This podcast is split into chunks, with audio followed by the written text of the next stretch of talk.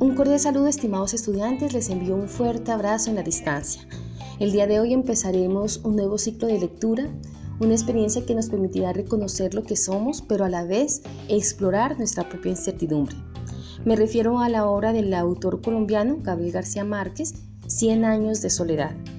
Les compartiré en esta oportunidad un fragmento de su texto que espero sea de su agrado. Entonces, dio otro salto para anticiparse a las predicciones y averiguar la fecha y la circunstancia de su muerte.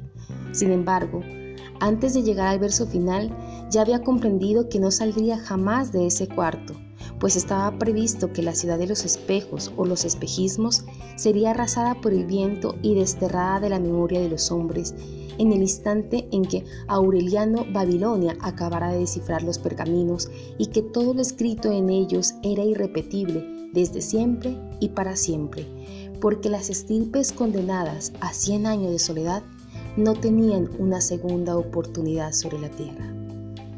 Con este fragmento damos inicio formal a la lectura de esta obra y los invito a orientarnos a esa nueva experiencia.